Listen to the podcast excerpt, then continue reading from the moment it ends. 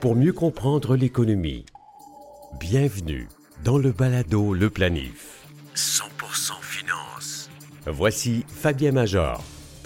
Bonjour, bienvenue dans cet épisode du Balado Le Planif. Nous discutons aujourd'hui avec Michel Villa, un formateur boursier, chroniqueur économique et auteur. Michel nous arrive avec tout un concept, la distanciation avec son portefeuille. Un geste simple pour éviter de paniquer avec les replis temporaires de la bourse. Il sera aussi question de la gratification immédiate, ce mécanisme très humain nous empêche de perdre du poids, de se remettre en forme, de retourner aux études et de nous enrichir. Le journaliste économique Stéphane Desjardins nous présentera son nouvel ouvrage Savoir dépenser sans culpabiliser. Nous en profiterons aussi pour explorer sa section qui traite des cartes de crédit. Il nous expliquera pourquoi il faut en avoir seulement deux et sur quels critères on doit les choisir. Mais d'abord, écoutons la capsule origine du jour. Isabelle Junot nous explique le phénomène économique qui peut être effrayant ou encore réjouissant, le Black Swan. En finance, l'expression Black Swan est synonyme de catastrophe économique et perte monstrueuse. La théorie des événements signes noirs revient de l'imagination du statisticien Nassim Nicholas Taleb. Dans l'ouvrage du même nom paru en 2007, il décrit le Black Swan comme un événement imprévisible aux effets peu étudiés dont les probabilités sont très faibles. Trois critères définissent le signe noir. A. L'événement arrive par surprise. B.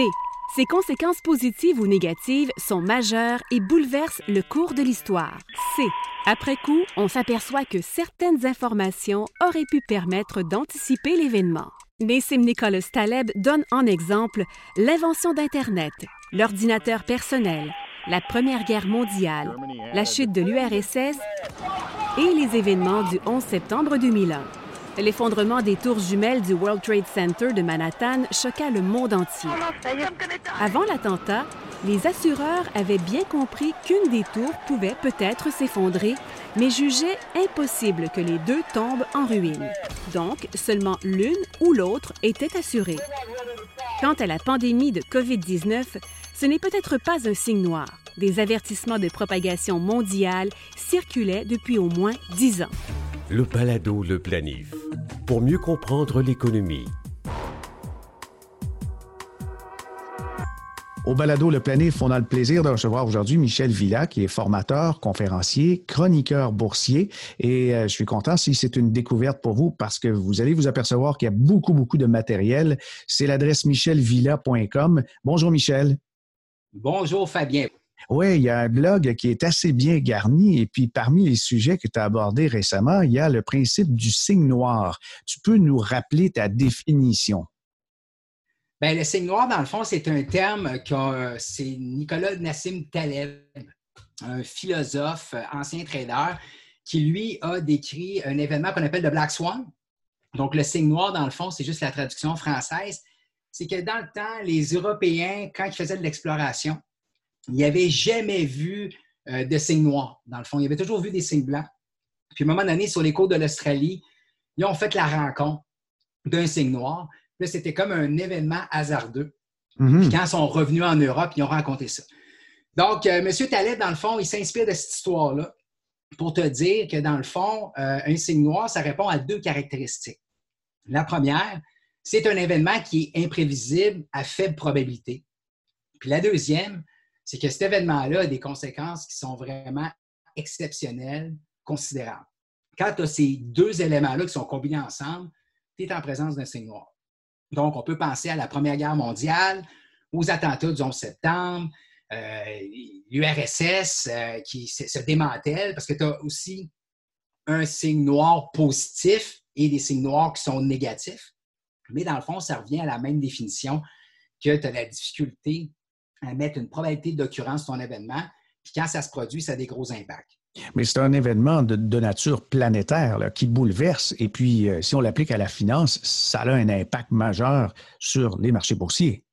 Oui, tout à fait. Puis le meilleur exemple qui vient en tête, écoute, on est complètement dedans, c'est la COVID-19, le fameux euh, coronavirus, qui est considéré dans mon livre à moi comme un signe noir parce que c'est un événement qui est imprévisible à faible probabilité. Mm-hmm. Puis on sait y en a eu des pandémies. Hein. On a eu l'Ebola en 2014. On a eu le SRAS dans les années 2000. Oui, le HIV dans les années 80. C'est ça. Donc, ces événements-là, ils ont déjà existé, mais comme je dis, c'est imprévisible au niveau, excuse-moi de l'anglais, du timing.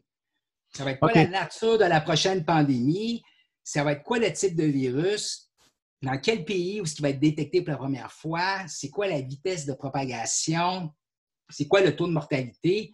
Ça, tu n'es pas capable de prévoir d'avance ce genre d'éléments-là. Ceux qui disent que ce n'est pas un signe noir parce que ça faisait dix ans qu'on prévoyait une pandémie, c'est l'aspect timing, toi, qui te fait dire qu'on a un signe noir. Là. Oui, puis d'ailleurs, M. Journet, excellent journaliste à la presse, il disait que l'OMS en 2018 avait prédit, dans le fond, une grande pandémie. Mais comme je te l'ai mentionné, si tu ne sais pas quand que ça va arriver, c'est surtout l'impact. Qui, mhm. aurait cru dans l'espace de 20 jours, le marché boursier allait perdre 34% aux États-Unis. ce qui est fascinant, si je ne me trompe pas, le premier cas de coronavirus a été trouvé là, en Chine en décembre. Et le marché boursier aux États-Unis a fait un sommet le 19 février.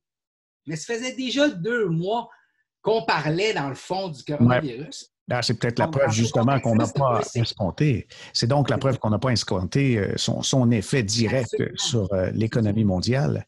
Donc, c'est plus par rapport à ça. Puis, euh, dans le fond, conséquences vraiment exceptionnelles. On parle d'une chute rapide des cours boursiers, donc c'est un crash boursier. On parle d'une intervention de la Réserve fédérale les banques centrales à travers le monde emboîtent le pas, les gouvernements demandent aux gens de rester à la maison et mettent en place des mécanismes pour permettre de traverser cette période-là. Donc, prends n'importe quel livre dans toutes les bibliothèques au monde, il n'y a personne qui a pu te prédire les conséquences et le timing de cet événement-là, d'où l'expression c'est noir. Ah oui, c'est majeur. Mais en même temps, on peut s'apercevoir que dans l'histoire économique et des marchés boursiers, les périodes comme ça deviennent des opportunités extraordinaires, mais la majorité euh, des gens, la foule, va fuir les marchés en ce moment-ci. Et tu as fait euh, sur LinkedIn le partage d'une analogie assez incroyable, très percutante, en offrant aux gens un million de dollars maintenant ou un cent, seulement un cent, mais qui double pendant 31 jours. Et à vous de choisir. Parle-moi de ça un peu. Bien, ce qui arrive, c'est qu'évidemment, d'entrée de jeu, quand tu regardes cet exercice-là, les gens vont être tentés par le million de dollars, parce que c'est le résultat, il est gros. Mais le concept de la scène qui double, ce qui est intéressant, c'est que la journée 2, tu as 2 sous. La journée 3, tu as 4 sous. La journée 5, tu as 5 piastres. La journée 10, non, excuse-moi, la journée 5, tu as 16 sous. Euh, la journée 10, tu as 5 piastres. Puis même après 20 jours, tu as quelque chose comme 5 000 Puis la beauté là, de la chose, ça s'installe seulement genre le 29e jour où est-ce que tu franchis la barre de 2 millions. Et bang, jour 31, tu as atteint pratiquement 11 millions. Donc, c'est quoi le message derrière de ça? C'est vraiment l'effet cumulé. Donc, moi, le message que je disais aux gens, c'est qu'il y avait beaucoup de monde qui ne croyait pas à la pandémie du coronavirus, qui disait Ah, ça ne me touche pas. Les cas, c'est encore limité en termes de nombre. Ce qui arrive, c'est qu'une courbe épidémique, dans le fond, ça prend des allures exponentielles. Puis on le voit, là, on se parle aujourd'hui le 3 avril. Les cas accélèrent parce qu'on cherche à atteindre un peu le sommet pour avoir un platissement de la courbe. Si tu prends ce principe-là à la bourse, les gens s'imaginent qu'en étant capable de prédire ce que le marché boursier va faire, puis que j'ai besoin de beaucoup d'argent pour connaître du succès, c'est faux. Parce que la scène, dans le fond, elle représente juste un petit geste. Un mhm. dépôt direct dans un fonds négocié en bourse, de le faire sur une base systématique pour justement profiter de ces moments-là où le marché va monter, mais surtout quand il va baisser. Puis le cumul de ces investissements-là à travers le temps. Quand on considère depuis 1932 que le marché grimpe en moyenne 10% aux États-Unis avec les dividendes, tu as l'effet cumulé qui fait que tu cumules des rendements qui sont vraiment intéressant à long terme. C'est pas pour rien, Fabien, que euh, Einstein disait que la huitième merveille du monde, c'était l'effet cumulé. Oui, les intérêts composés. C'est demeurer investi. Et je te dirais, Fabien, pour euh, clore le point, c'est la même chose que si tu veux t'entraîner, mm-hmm. faire attention à ton alimentation. La scène, c'est un geste que tu es capable de faire maintenant, mais tu es capable aussi de ne pas faire parce que c'est tellement anodin. Oui, c'est ça. Donc, de marcher 15 minutes, de lire 10 pages d'un livre, mais si tu le fais à tous les jours pendant une longue période de temps, tu vas avoir du succès. En fait, il y a, deux euh, éléments, je trouve, euh, il y a deux pensées qu'il faut combattre dans des temps comme ce qu'on vit présentement. Il y a le principe de vaincre l'inertie 20 oui. c'est toute une force, ça. Alors, il, faut bouger, il faut faire quelque chose. Et la deuxième chose à combattre, c'est la gratification immédiate. Ça, c'est la oh définition du court terme. Et tout le monde tente de soulager une douleur et une peur par rapport au marché, mais ça vient des temps immémoriaux, là, puisque euh, non, euh, notre, notre vie n'est pas en jeu euh, si les marchés chutent de 10, 15, 20 J'adore ton point parce que la gratification immédiate, ce que ça dit, c'est qu'à court terme, là, tu recherches le plaisir. Hein? Tu vas boire un verre de vin, tu vas regarder Netflix, tu vas manger un morceau de dessert au chocolat, tu vas mhm. dépenser. mais le cumul de ces décisions-là, à long terme, ça crée un inconfort. Oui, et parfois la maladie. Tu n'es pas actif, ben, tu cours le risque de développer une maladie cardiovasculaire. Donc, qu'est-ce que tu dois faire? C'est l'inverse. Tu dois faire, dans le fond, euh, pas la gratification immédiate, mais tu dois dire, moi, à court terme, j'accepte un inconfort pour avoir un bien-être à long terme. C'est ce qu'on appelle la gratification différée. Donc, tu vas boire un verre d'eau, tu mm-hmm. vas lire un livre, tu vas manger un fruit, puis tu vas épargner. Puis en acceptant un inconfort à court terme, tu vas avoir du rendement à long terme. Bon, moi, ça ne me tente pas d'aller au gym nécessairement, de méditer 20 minutes par jour, surtout d'acheter le marché boursier quand il recule de 30% C'est très inconfortable parce qu'une perte c'est deux fois plus douloureux qu'un gain équivalent. Si gagner 100 pièces, ça bien, c'est le fun, mais perdre 100 pièces, c'est plate en tabarouette. Ah oui, oui, oui, vraiment. Non, euh, Daniel Kahneman, qui est un psychologue et lauréat du prix Nobel d'économie, lui dit que c'est entre deux et trois fois plus douloureux une perte par rapport à un gain équivalent. Donc, si tu gagnes 100 pièces, tu as, du fun, mais si tu perds 100 pièces, ça va te faire deux à trois fois plus mal de vivre ça d'un point de vue émotionnel. Ce qui est fabuleux avec le cerveau humain, c'est qu'on est capable de se parler, on est capable de se raisonner, de s'entendre et de changer nos, euh, conceptions des événements. Et euh, quand on sait que ça nous affecte, tu as relancé une idée intéressante. Tous les gouvernements parlent de distanciation sociale, mais tu as parlé de distanciation financière. Yes, arrêtez de regarder votre portefeuille. Mais le point, ce qui arrive, c'est qu'il y a une statistique qui est fort intéressante, c'est que si tu regardes un portefeuille qui est bien balancé, bien construit, puis tu le regardes à chaque minute, Fabien, est-ce que tu sais c'est quoi la probabilité dans un marché normal que ton portefeuille soit à la hausse? As-tu une idée? À chaque minute, là, tu regardes ton portefeuille pendant toute une journée. Jamais posé la question, je t'avoue ben, tu as 51% des chances de voir ton portefeuille à la hausse à chaque minute. OK? 54% des chances à tous les jours, 67% des chances à tous les mois, 77 mm-hmm. des chances une fois par trimestre et 93% du temps après un an.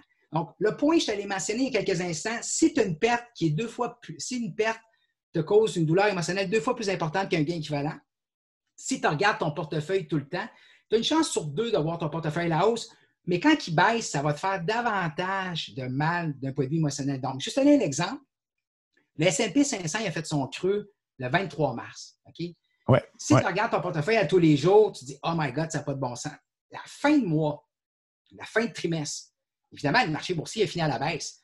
Mais le marché a grimpé de 18% du creux. Oh. C'est peut-être juste une coïncidence, là. Mhm. Mais déjà, en partant d'avoir pris une certaine distance, tu as été capable d'avoir un certain rebond. Donc, tu peux regarder ton portefeuille pour savoir qu'est-ce qu'il y en est, est-ce qu'il y a des opportunités.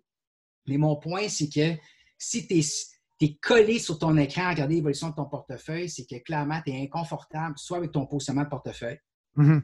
peut-être trop de risques, et peut-être aussi que tu devrais faire affaire avec un conseiller financier pour que lui te rassure dans ce genre d'environnement-là.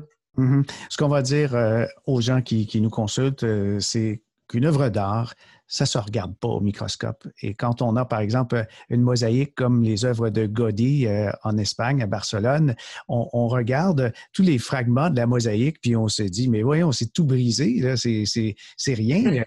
on, se recule et euh, on, voit sa salamandre ou on voit le, le parc Güell, et puis là, ça nous saute aux yeux. Ça prend du recul, ça prend du temps. Et euh, c'est incroyable, c'est hallucinant les effets justement des, intérêts composés euh, avec le temps. Là. connais-tu le test du gorille invisible? Il est disponible sur YouTube. Dans le fond, ce qu'on a fait, c'est qu'on a fait une étude. Je pense que ça date un peu là, dans les années 80-90. On demandait aux gens de visionner euh, deux équipes euh, de trois, quatre joueurs de basketball qui s'échangent le ballon. Et il faut que tu comptes le nombre d'échanges qui se font entre eux autres, le nombre de passes, par exemple. Et puis là, toi, tu es concentré à regarder le nombre de passes, le nombre d'échanges. Et là, à un moment donné, tu as un gorille qui se pointe au plein milieu de l'écran, puis il s'installe, puis il se tape sur le torse. Donc, à la fin, on demande aux gens euh, est-ce que vous avez compté le nombre de passes? Alors, les gens ils disent Ouais, euh, moi j'ai obtenu euh, tel pointage. Parfait. Est-ce que tu as remarqué qu'il y a un gorille qui est passé durant le vidéoclip? Et une personne sur deux a remarqué le gorille. Qu'est-ce que ça veut dire? Ça veut dire que tu es tellement focusé à compter le nombre de passes que tu oublies de regarder la perspective globale de voir le gorille qui est vraiment évident, qui se pointe au milieu de l'écran. ce qui est fascinant, c'est que l'étude, date un peu. Donc, quand tu passes une vidéo à quelqu'un, les gens disent Bon, ben, je le sais, il y a un gorille qui s'en vient, mais ce qui est drôle, c'est qu'on a fait une mise à jour de cette étude-là. ce qu'ils font, c'est qu'ils ont changé les rideaux à l'arrière, puis ils ont fait disparaître un membre de l'équipe. Puis là, ils ont dit Oui, tu as remarqué le gorille, mais est-ce que tu as vu qu'on a changé de couleur de rideau à l'arrière, qu'un membre des Blancs, par exemple, est sorti de l'écran? Donc, qu'est-ce qui arrive? C'est que dans le marché boursier, qu'est-ce que tu fais là? Tu fais juste regarder puis voir ton portefeuille qui baisse. Mm-hmm. Comme en train de calculer le nombre de passes, mais ce que tu oublies, là, c'est la perspective, c'est ta vue de 40 000 pieds que tu parlais, que tout le monde veut un marché boursier à la hausse, que l'être humain est novateur, créatif, résilient qu'on va trouver des solutions, que c'est un choc temporaire et c'est dans ces fenêtres-là que tu te dois de profiter pour avoir des rendements à long terme intéressants. je ne sais plus qui a dit ça, mais à la bourse, ce n'est pas une question de tête, c'est une question d'estomac. Mm-hmm. Tu es capable d'encaisser un peu la volatilité. Puis c'est ça l'inconfort à court terme, c'est ça qui va te permettre d'avoir du succès à long terme. Oui, oui, oui. Il faut absolument euh, cesser de ramener ça à sa petite personne et puis se reculer un petit peu, puis euh, de, pratiquer sa forme d'insensibilité à ces, mouvements-là. Euh, Michel, tu nous as rencontré plein de choses tout à fait passionnantes, intéressantes, et ça nous donne le goût d'en savoir plus. Puis heureusement, tu as écrit un livre. Yes! J'ai écrit un livre qui s'intitule Pile et face, combiner raison et émotion pour réussir en bourse. Euh, en résumé, Fabien, moi, je suis un ancien trader à la bourse. J'ai eu la chance de travailler pour euh, des caisses de retraite comme Hydro-Québec, le CN, puis des institutions financières comme euh, la Banque Scotia, la Banque Laurentienne. Puis moi, c'était le savoir qui m'a amené là.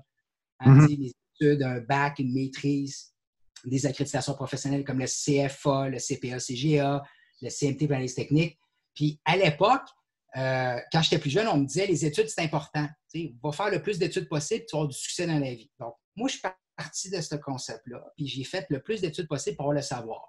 Évidemment, quand je suis devenu trader à mon compte, ou quand j'ai commencé à gérer de l'argent d'institutions financières, j'avais vraiment l'impression que le savoir, c'était la clé du succès. Mm-hmm. J'avais la recette pour avoir des bons rendements à long terme parce que j'étais un gars intelligent. J'avais cette prémisse-là. Évidemment, ça venait aussi avec de l'ego. J'avais un énorme ego, puis finalement, je me suis pété à la fiole, comme on dit en bon français. Puis je me suis dit, hey, le savoir, là, c'est nécessaire, mais il manque quelque chose. C'est non suffisant. Puis ce mm manque-là, c'est le savoir-être. comment tu te comportes face aux fluctuations boursières. Puis euh, l'interaction avec les autres aussi, avec les gens qui nous entourent. Oui, les gens qui nous entourent, parce que moi, j'étais des fois pas du monde euh, quand je vivais des périodes un peu plus difficiles, puis je le prenais personnel, euh, je ne lisais pas ce que mes, le marché boursier me disait, mes collègues de travail, etc. Puis finalement, c'était une spirale qui, au final, m'a amené au congédiement de, l'institution financière qui était très, très méritée et très justifiée. Et le point, c'est que j'ai pris un recul, puis je me suis dit, calique, j'aurais aimé ça qu'on me le dise 20 ans plus tôt. Puis là, je me suis dit, tu sais quoi? Je vais me lancer à mon compte, puis je vais offrir mes services de formateur, chroniqueur boursier, puis mon axe, ça va être le comportement humain à la bourse. Et après quelques temps, avec Desjardins Courtage en ligne, on avait eu le projet de démocratiser un peu la finance comportementale. Et là, c'est un livre qui parle de 10 principes de base à la bourse pour le savoir, des connaissances tant que pour les investisseurs que les négociateurs avertis. Mhm. Par la suite, 10 biais comportementaux, qui sont les erreurs de jugement dans la prise de décision. Et je finis avec mes 20 règles d'or. Donc, c'est un livre qui est conçu pour toute personne qui a un intérêt à la bourse. Euh, moi, je vous invite à le lire. Euh, moi, Fabien, moi, mes parents l'ont lu, puis ils m'ont dit que c'est le meilleur livre de bourse qu'ils ont jamais lu. Donc, euh, si vous cherchez une référence, là, mes parents disent que c'est très bon.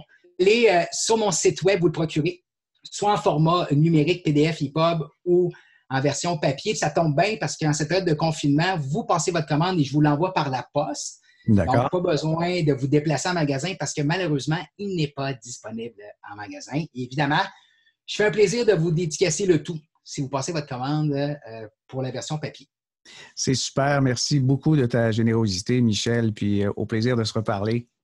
Merci à toi, Fabien. Bonne fin de journée. Merci. Au revoir. C'était Michel Villa, formateur, conférencier, chroniqueur boursier et vous avez compris aussi, auteur. Le Palado, le planif.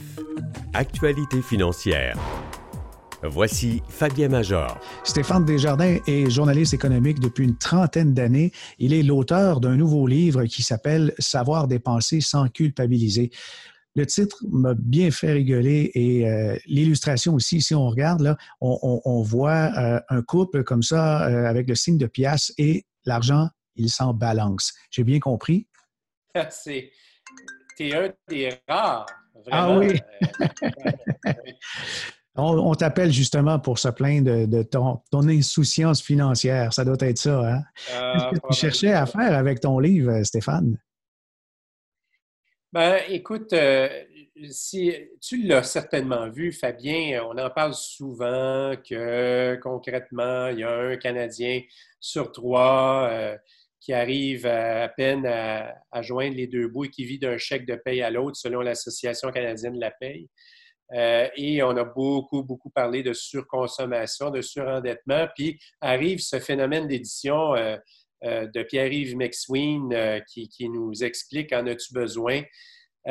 et, autour de moi, il y a beaucoup de gens qui se disaient ah, Stéphane, c'est beau, Pierre-Yves, c'est vrai, c'est bien ce qu'il nous a proposé, etc. Mais j'ai pas le goût, moi, de vivre comme un non cloîtré ou euh, de revenir au Moyen Âge avec euh, le confort euh, de nos arrière-grands-parents du temps des filles de Caleb. Ben, Permets-moi, ton bouquin avec la pandémie nous fait réaliser que la vie est courte. La vie, ça vaut la peine d'en profiter, mais il faut quand même dépenser et intelligemment. Plutôt que quand on pose la question aujourd'hui, en as-tu vraiment besoin? Ben, tout le monde va dire oui, j'ai besoin de sortir, j'ai besoin que ma vie financière ait un sens. Pourquoi je fais ça? Puis là, tu as des réponses. Ben, en fait, il y a une partie de mon livre, je suis parti du constat que à chaque fois que je vais aborder un thème de consommation important dans le livre, j'en aborde comme 7-8, euh, j'explique le contexte socio-économique, je donne des, chiffres pour que le monde comprenne qu'ils ne sont pas tout seuls. Euh, je dis, c'est un phénomène de société. Dans les années 60, le Québec était le champion de l'épargne. Puis dans les années 90, on est devenu le champion de l'endettement. Alors, on est parti, parti d'une société très, très épargnante euh, on s'amuse comme la cigale dans la fable de la cigale et la fourmi de La Fontaine. Moi, ce que je dis, euh, grosso modo, j'explique ça par un phénomène qui est assez simple. Ça se passe dans notre tête. Dans notre tête, là, on a euh, des connexions nerveuses dans notre cerveau. Et notre cerveau, ben, c'est le fruit de millions d'années d'évolution. On est parti du temps des chasseurs de mammouths à notre société actuelle, mais notre cerveau, il n'a pas changé depuis le temps des chasseurs de mammouths. Ben oui, la notion de risque et de danger. La notion de risque et de danger. C'est-à-dire que euh, c'est ça, c'est quand euh, on, va magasiner, il se passe la même affaire dans notre cerveau que quand on fume de la drogue, quand on fait l'amour ou quand on se pousse du mammouth, c'est-à-dire qu'on a un fixe d'hormones qui euh, nous procure une sensation de bien-être. Alors, le cerveau, au bout de millions d'années d'évolution, il a dit Hey, je vais me pousser du mammouth, puis euh, je, vais, euh, je, vais, je, je, vais, survivre. Alors, c'est le, le, même phénomène physiologique Hey, quand je vais chez euh, Walmart ou quand je vais chez Apple Store, ben je reviens chez nous, je suis bien en maudit, hein? Mhm. ça, vient donc euh, éveiller euh, tout ce qui touche le plaisir. Et ce c'est pas seulement de la survie. Des fois, il y en a justement, la dépense, c'est compulsif. Ça vient rejoindre, comme tu as dit, c'est comme une drogue. J'ai interviewé deux neuropsychologues de l'Université de Montréal qui viennent me confirmer ce que tu as dit. Donc, concrètement, comment on s'en sort? Ben, c'est simple. De le savoir, c'est déjà beau. Et de, deuxièmement, de, il y a d'autres phénomènes dans notre cerveau qui sont moins connus de la science, mais qui confirment ce que j'avance dans mon livre, qui disent que, regarde, si tu, si tu prends si tu deviens un petit peu organisé, tu donnes des buts, bien, ça va te faire du bien aussi. Alors, euh, mais comment s'organiser? Je donne des, des, moyens dans le livre, différents moyens. Il y a un chapitre qui intéresse plusieurs, euh, puisque nombreux sont ceux qui ont dû cesser de travailler à la fin mars 2020. C'est le chapitre de l'argent en plastique, puisque, un, c'est pratique pour éviter la contamination, parce que comme ça, euh, il y a, pas, il y a moins de toucher que l'argent papier. Je t'interromps tout de suite. Tu ne peux plus te servir de l'argent en papier ou de ton petit change. Là. Non, non, non. Les magasins ne l'acceptent plus. Là. Ça s'arrête là. C'est sûr, le petit change, c'est terminé. l'argent plastique là, maintenant. Oui, oui, oui. Mais tu as un chapitre consacré à l'argent plastique. Et qu'est-ce que les gens doivent retenir dans la situation actuelle à laquelle ils vivent, là, dans laquelle ils vivent? Bien, la première chose, c'est évidemment euh, euh, si vous avez euh, un, un, fonds d'urgence, ce que très peu de gens ont, mais de plus en plus, et je remarque aussi chez les jeunes générations, les, baby boomers, euh, sentez-vous visés, les plus jeunes sont souvent plus sérieux que vous. Euh, il y a beaucoup de gens qui ont des fonds d'urgence et vous savez, c'est quoi, euh, Fabien? la norme, c'est un à trois mois de revenus nets dans, quelque part dans un compte. Oui, moi, comme planificateur, je recommande trois à six mois de ben, dépenses. Des dépenses nettes, c'est plus prudent. Il y en a qui disaient six mois, as-tu pensé? Mais la situation actuelle donne raison. Hein? Mais oui, mais c'est assez dur à ramasser euh, six mois. On va se le dire, là, entre toi et moi, là, euh, on va se dire les vraies affaires. Euh, pour bien des gens, c'est pratiquement impossible. Moi, je donne des recettes dans mon livre que tu mets 20 pièces de côté pendant deux ans, puis tu l'as. Mais là, il est trop tard. Alors, dans notre situation actuelle, si tu as un petit peu d'argent de côté, ben paye ta carte de crédit, puis paye-la au plus sacrant. Alors, ça, c'est le premier conseil. si tu as une marge de crédit, paye-la ta carte de crédit parce qu'il y a un principe qui s'appelle l'intérêt. Alors, évidemment, le taux d'intérêt qu'il y a sur ta carte de crédit est certainement plus élevé que le taux d'intérêt qu'il y a sur ta marge de crédit.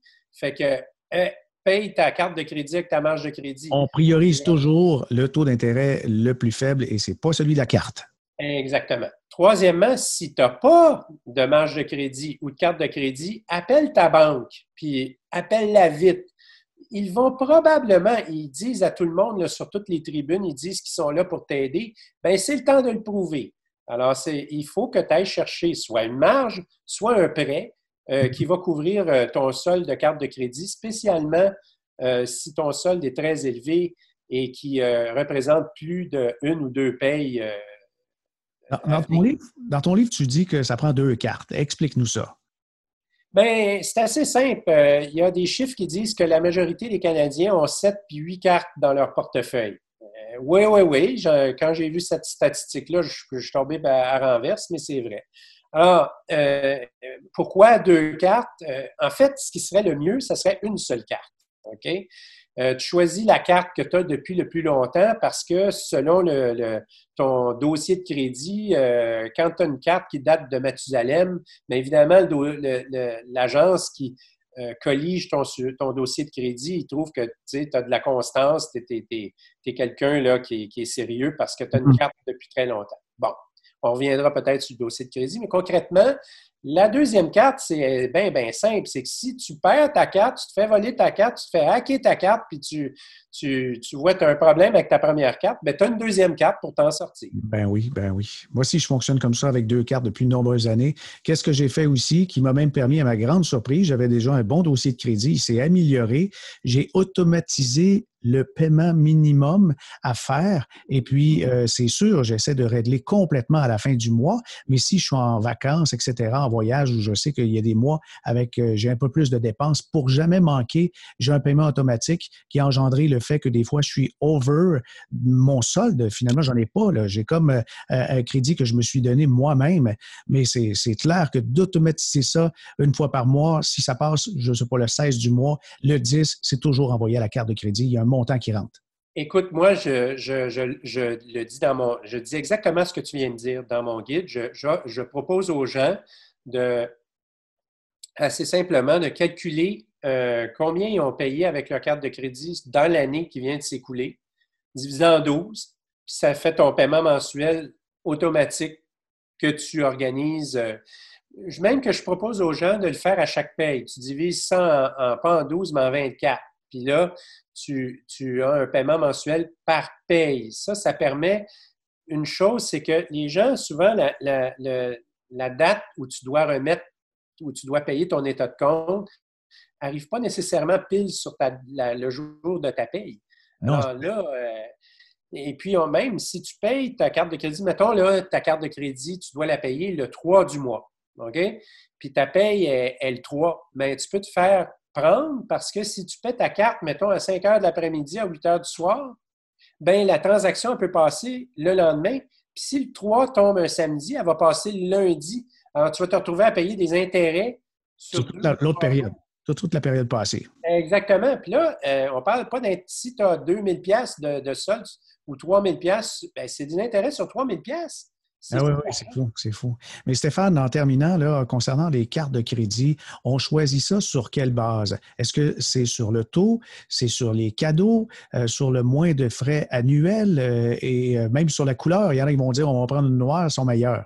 Bien, écoute, concrètement, il y a un, principe de base, c'est sur tes besoins. Si tu es un grand voyageur puis tu es à la retraite puis tu as des bons moyens dans la vie, tu prends une carte de crédit qui te permet d'avoir différents avantages comme voyageur, surtout euh, de l'assurance voyage généreuse. Mais pour la majorité des gens euh, qui vivent d'une paye à l'autre, moi, je prendrais euh, soit une carte à bas taux d'intérêt, si vous faites des dépenses du genre l'épicerie et compagnie, l'essence, ou une carte qui remet des récompenses sous forme d'argent. Euh, il y a beaucoup de gens qui choisissent leur carte. Euh, il y a un groupe de recherche qui calcule ça et qui font des sondages à chaque année, Brand Loyalty, et qui disent qu'une des premières euh, causes ou un des premiers motifs pour choisir une carte de crédit chez les Canadiens, c'est le programme de points de fidélité associé à la carte. Alors, hmm. si c'est important pour toi, ben le gros problème, c'est que la plupart de ces programmes-là ne sont pas généreux. Ils sont vraiment. Air Miles, c'est le pire des programmes au niveau de la générosité. On pourrait en parler très longtemps. Les, cadeaux, euh, ça prend genre 300 000 points. Ah, pour, toutes sortes de raisons, pour toutes sortes de raisons, ce n'est pas un bon programme. Ce qui est bon, c'est les programmes qui te permettent de convertir tes points rapidement, soit sous forme d'achat directement au supermarché ou chez Jean Coutu, par exemple, mm-hmm. ou euh, sous forme de remise en argent. Euh, souvent, c'est un pourcentage euh, de, tes achats. On te donne un 5 Pourquoi? Parce que les points fidélité, le problème, c'est qu'avec le temps, ils perdent de la valeur. Alors, quand tu en, accumules sur plusieurs mois ou années, ben, tu en accumules toujours de plus en plus pour avoir le même argent que si tu si tu t'en servais tout de suite. Alors, c'est préférable d'avoir un retour sous forme d'argent euh, ou sous forme de, retour euh, en, pourcentage de tes achats sur ta carte. Dernière chose, les points fidélité, ils ont des boutiques. Hein? Tu peux aller dans leur boutique, leur site web. Ça, là, il faut que tu te méfies de ça comme la peste. Ah oui, pourquoi? Bien, parce que le prix des produits qui sont là-dedans, c'est toujours des, des prix gonflés par rapport à ce que tu pourrais avoir en magasin. Euh, et en général, ce pas des produits nécessairement de meilleure qualité. C'est vrai qu'il y en a, mais moi, j'aime autant prendre mon hard cash, là, mon argent à moi, puis aller dans un magasin, puis pouvoir négocier avec le vendeur ou bénéficier d'un solde que, ce que tu n'auras pas avec les boutiques virtuelles, des programmes Stéphane, on va conclure là-dessus. En toutes circonstances, on utilise son argent et on se sert de sa carte de crédit comme si c'est son argent et il faut la remettre le plus vite possible. comme une carte de débit. Moi, quand je reçois mon compte à, tous les mois, qu'il soit euh, de 3 piastres ou de 3000 piastres, je le paye au complet. Alors, c'est comme une carte de débit, mais que tu as 10 jours pour ne pas payer. Mm-hmm. Alors, c'est aussi bien en profiter et de faire très attention. C'est un piège formidable ces temps-ci, justement, parce que la paye a de la misère à rentrer. Merci, Stéphane, de ton temps. À la prochaine. oui, bien, oui, on, devrait. Oui. Voilà, c'est ce qui met fin à cette édition du Balado Le Planif pour aujourd'hui. Écrivez-nous à l'adresse courriel fmajor.com pour nous suggérer des sujets ou toutes questions touchant les sept grands aspects de la planification financière. Le balado Le Planif est disponible sur Apple Podcasts, sur Google, Spotify et Stitcher. Pour des infos complémentaires ou liens Internet sur nos sujets, visitez le site baladoleplanif.com. Ici Fabien Major. À bientôt.